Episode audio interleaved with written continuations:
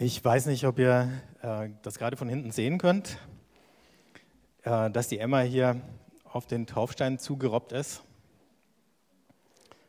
Hat mich gerade erinnert an so ein Wort von Martin Luther, der gesagt hat, man muss immer wieder in die Taufe zurückkriechen. Sie fängt sofort nach der Taufe damit an. Vielleicht gar kein schlechtes Vorbild für uns. Ich möchte euch den Predigtext für heute vorlesen aus dem ersten Thessalonicher Brief aus dem vierten Kapitel. Weiter, liebe Brüder, bitten und ermahnen wir euch in dem Herrn Jesus, da ihr von uns empfangen habt, wie ihr leben sollt, um Gott zu gefallen, was ihr ja auch tut, dass ihr darin immer vollkommener werdet. Denn ihr wisst, welche Gebote wir euch gegeben haben durch den Herrn Jesus. Denn das ist der Wille Gottes, eure Heiligung dass ihr meidet die Unzucht und dann jeder von euch seine eigene Frau zu gewinnen suche, in Heiligkeit und Ehrerbietung, nicht in gieriger Lust wie die Heiden, die von Gott nichts wissen. Niemand gehe zu weit und übervorteile seinen Bruder im Handel, denn der Herr ist ein Richter über das alles, wie wir euch schon früher gesagt und bezeugt haben. Denn Gott hat uns nicht berufen zur Unreinheit, sondern zur Heiligung. Wer das nun verachtet, der verachtet nicht Menschen, sondern Gott, der seinen Heiligen Geist in euch gibt.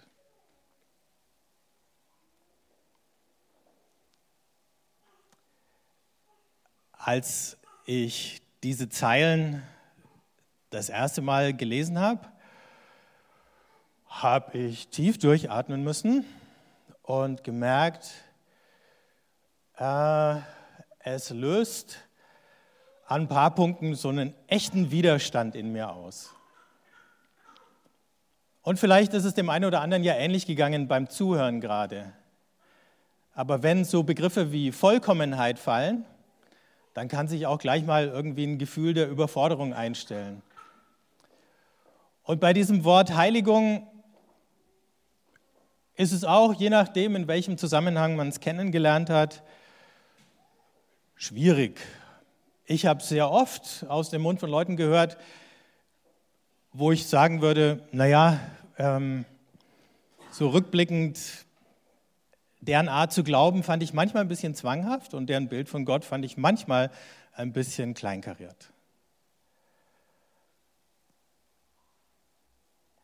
So eine Art moralischen Putzfimmel. Wenn man dann kommt und auf Heiligung angesprochen wird, und das machen ja manche mit einem großen Eifer, äh, dann hat man den Eindruck, Gott ist nicht nur pingelig, sondern er ist auch immer schnell beleidigt. Ich habe dann nochmal überlegt und habe versucht mir vorzustellen, wie fühlt sich das ungefähr an, ne, so angeredet zu werden. Heiligung und Vollkommenheit täten dir auch nicht schaden. Und dann war die Vorstellung, die dem vielleicht am nächsten kam, die äh, von jemand, der mir irgendwie ein Mittel gegen Läuse oder Würmer oder so verkaufen möchte. Ne? Also ich hatte in meinem Leben bisher, nur damit keine Missverständnisse auftreten, noch nie Läuse. Durch irgendeinen merkwürdigen Zufall ist es an unseren vier Kindern in der Schule auch spurlos vorübergegangen. Aber es kann ja mal schnell passieren. Ne?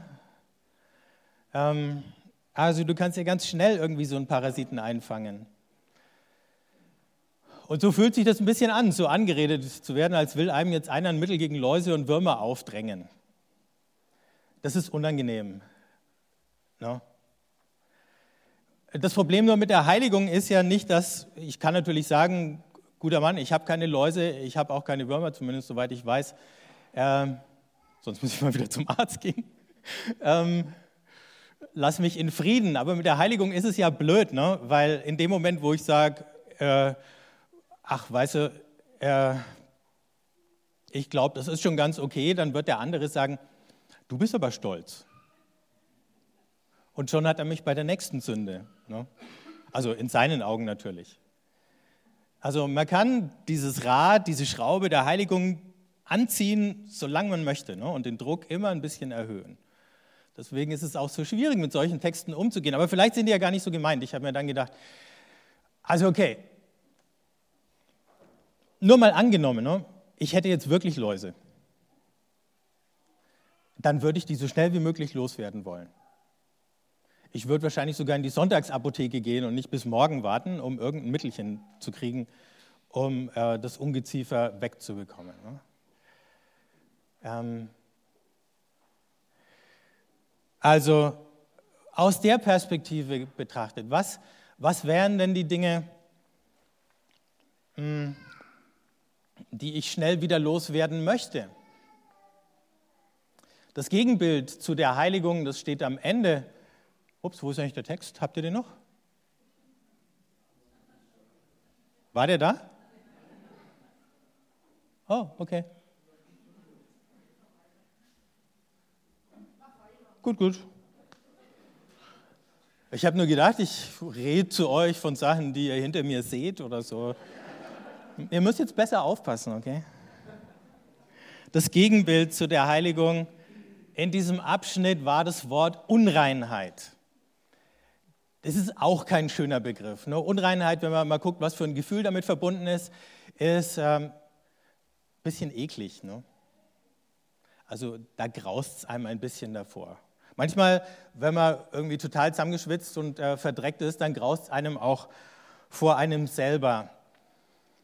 Unreinheit oder Ekel hat allerdings auch noch eine andere Funktion oder eine andere unerwünschte Eigenschaft.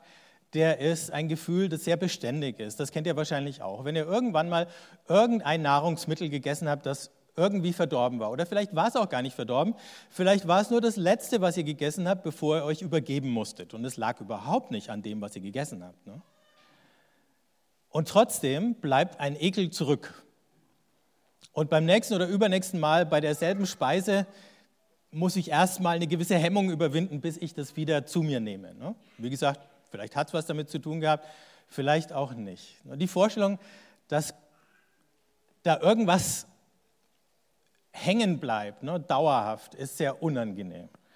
Also, wenn man sich beschmutzt oder befleckt oder wie das dann immer heißt in der Bibel ähm, und im religiösen Sprachgebrauch, äh, ekelt es dann Gott vor mir? Kann man das sagen? Und hier trifft sich das gar nicht schlecht mit der Taufe, weil die Taufe ja als ein Bad beschrieben wird, das auch reinigt. Ein Bad der Wiedergeburt. Also stellen wir mal die sinnvolle Frage, die für uns sinnvolle Frage, wovon sollte mir eigentlich schlecht werden? Wovon sollte mir schlecht werden? Vielleicht wird mir ja noch gar nicht schlecht davon. Können wir mal drüber nachdenken. Paulus nennt hier zwei Sachen. Das erste hat mit dem Verhältnis von Männern und Frauen zu tun. Um dieses Verhältnis zwischen Frauen und Männern war es in der Antike im ersten Jahrhundert, da wo Paulus an die Thessalonicher schreibt, nicht zum allerbesten bestellt. Ich kann es in ein paar Schlaglichtern mal versuchen zu umschreiben. Ähm, es ist eine Gesellschaft, in der Männer den Ton angeben. Sie geben auch deswegen den Ton an, weil es viel mehr von ihnen gibt. Man schätzt, dass im Römischen Reich auf 100 Frauen ungefähr 130 Männer kamen. Das hatte ein paar Ursachen, die sich erklären lassen. Der erste ist, Söhne waren viel wichtiger als Töchter. Und dann ist es schnell mal passiert, dass ein neugeborenes Mädchen halt ausgesetzt oder umgebracht wurde. Das kennen wir heute auch noch in manchen Gesellschaften, wo das immer noch so ist. Ich habe letztes Jahr mal eine Auslandsreise gemacht, ich sage nicht wohin, aber in dem Land, wenn du erzählt hast, und das konnte ich ja, dass ich drei Söhne habe, da war ich dann gleich irgendwie aufgewehrt in den Augen aller. Hätte ich erzählt, ich hätte drei Töchter, was ich nicht habe, oder so, oder wäre der Jockey mitgefahren, ähm, dann hätten wir den gegenteiligen Effekt äh, verzeichnen können. Für uns hier spielt es keine Rolle. Aber es ist belegt, dass viele kleine Mädchen einfach ausgesetzt oder umgebracht wurden. Ähm, viele Frauen sind im Kindbett gestorben, aber nicht nur das, sondern auch, auch das gab es im Römischen Reich schon, bei Versuchen, einer Abtreibung. Und nachdem die mit den Mitteln der damaligen Zeit vorgenommen wurden, war das noch viel gefährlicher, als es heute ist. Da sind viele Frauen dran gestorben. Und dann kam noch eine weitere Sache dazu, nämlich das Alter der Verheiratung. Viele Mädchen wurden verheiratet mit 11, 12, 13 Jahren. Damals hat die Pubertät noch ein ganzes Stück später eingesetzt als jetzt. Das heißt, die waren in jeder Hinsicht noch Kinder. Kinderbräute, die verheiratet wurden an Männer, die deutlich älter waren als sie selber. Was die Männer nicht dazu veranlasst hätte, die Finger von den Mädchen zu lassen, und das war das Problem. Wir haben also viele Ehen, die für unsere Verhältnisse mit Missbrauchserfahrungen beginnen. Und dass sich daraus kein inniges Verhältnis zwischen Ehemann und Ehefrau entwickelt über die Jahre, das kann man sich leicht vorstellen. Also haben wir auch zahlreiche Zeugnisse aus der antiken Literatur, dass Männer sagen, Frauen, mit denen kann man nichts anfangen, die verstehen einen nicht. Äh, und das bedeutet, sie haben sich um ihre eigenen Frauen und Familien nicht gekümmert und ab und zu mal entweder eine Affäre gehabt oder sind zu einer Prostituierten gegangen. So, und wenn Paulus jetzt den Leuten sagt,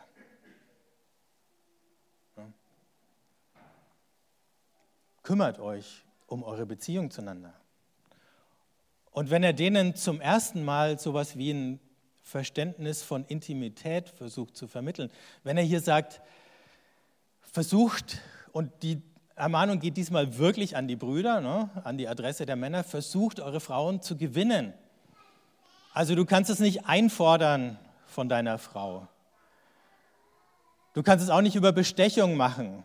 Wir heute machen das natürlich nicht über Bestechung, aber wir haben ab und zu so kleine Deals ne, ähm, von Wohlverhalten hin und her und das wird dann belohnt. Aber das funktioniert auch nicht. Ne? In einer guten Beziehung kannst du Intimität und Sex nicht als Belohnung einsetzen. Das, äh, ich habe ein sehr charmantes Gedicht äh, gelesen, was mir wieder eingefallen ist dazu. Es ist ein englisches Gedicht, ganz kurz.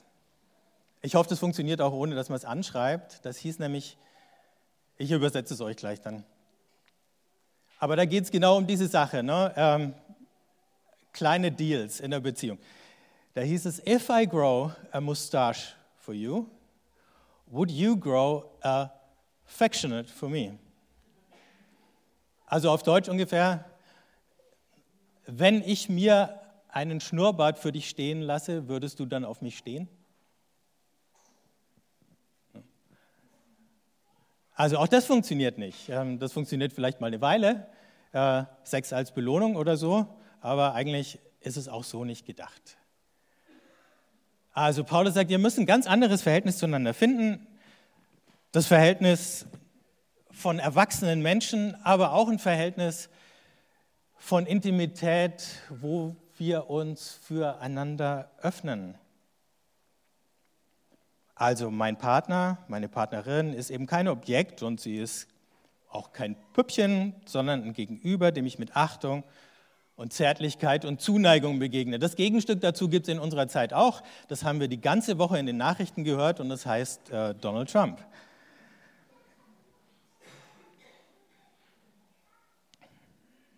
Aber wirkliche Intimität erfordert eben Geduld und die Bereitschaft, mich zu verändern. Und das, genau das ist das Gegenstück zu der Gier, die der Paulus bei den Heiden kritisiert.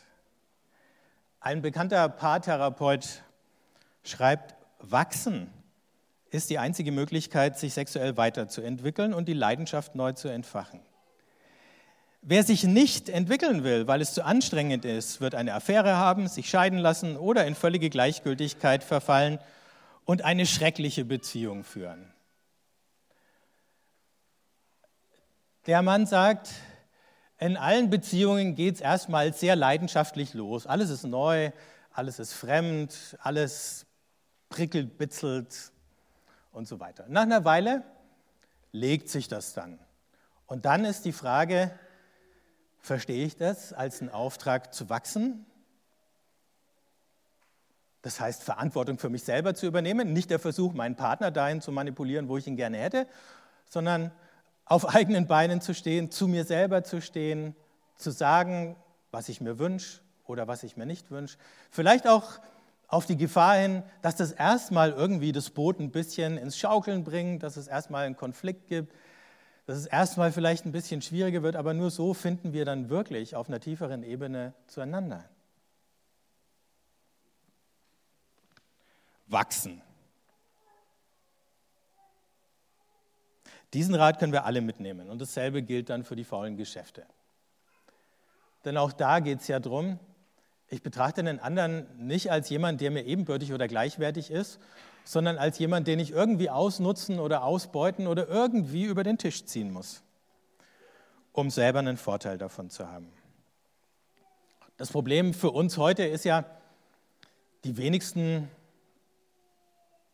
müssen das aktiv machen, weil wir in einem System leben, das das längst für uns übernommen hat.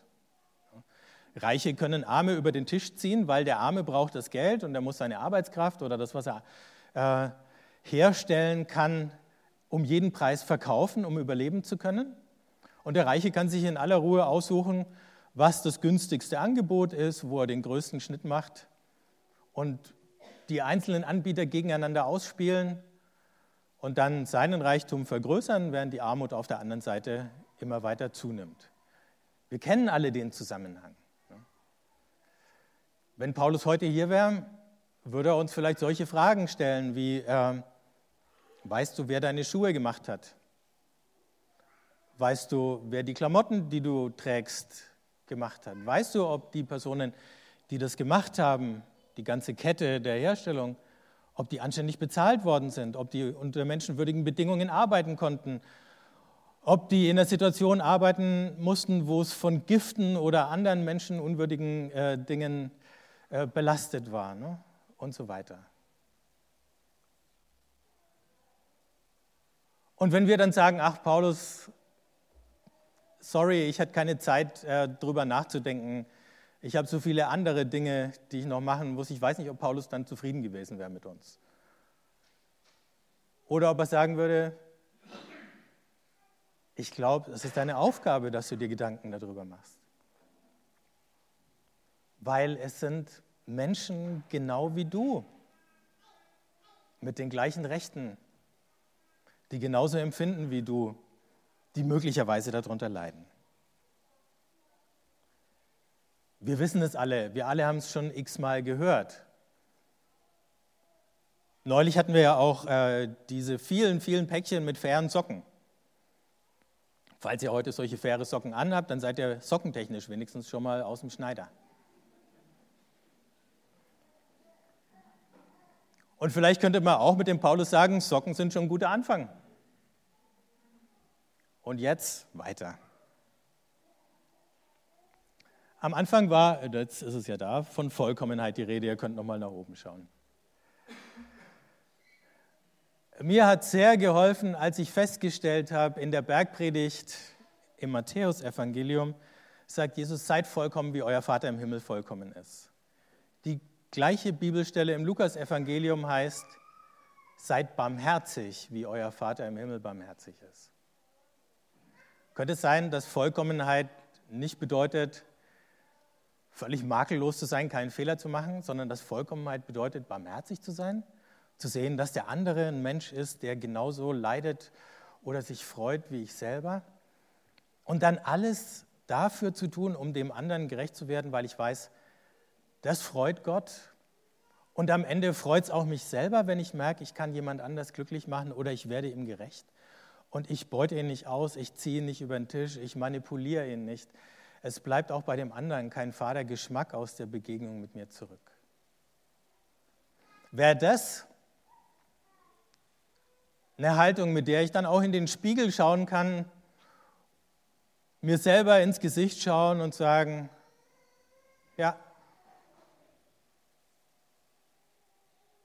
es ist in Ordnung. Nicht, dass es irgendwann mal den Punkt gäbe, an dem es kein Verbesserungspotenzial gibt, aber wenigstens das. Heute habe ich getan, was gut war und was ich konnte. Mehr ist ja gar nicht von uns verlangt. Vielleicht habt ihr den Wochenspruch der zurückliegenden Woche gelesen, der war Micha 6, Vers 8. Da ist, es ist dir gesagt, Mensch, was gut ist und was der Herr von dir fordert. Und dann heißt es, Recht tun oder Gerechtigkeit üben, Güte und Treue lieben, in Ehrfurcht den Weg gehen mit deinem Gott. Das sind lauter positive Dinge. Das ist nicht diese Art von Heiligkeit, wo es nur darum geht, irgendwas zu vermeiden oder wegzulassen. Das ist eine Art von Heiligkeit, die kann fröhlich sein und die schafft Beziehungen und sie belastet und zerstört sie nicht. Und dann können wir mit aller Inbrunst und Intensität auch solche Lieder singen wie Jesu meine Freude. Und uns dann gemeinsam mit ihm freuen an dem, was er an Veränderungen in unserem Leben bewirkt. Und das hören wir uns jetzt mal an, und zwar in einer Fassung mit einem neuen Text. So, mal gucken, ob wir das synchronisiert bekommen, dass das Musikstück startet und dann der Text dazu erscheint. Läuft's? Ja.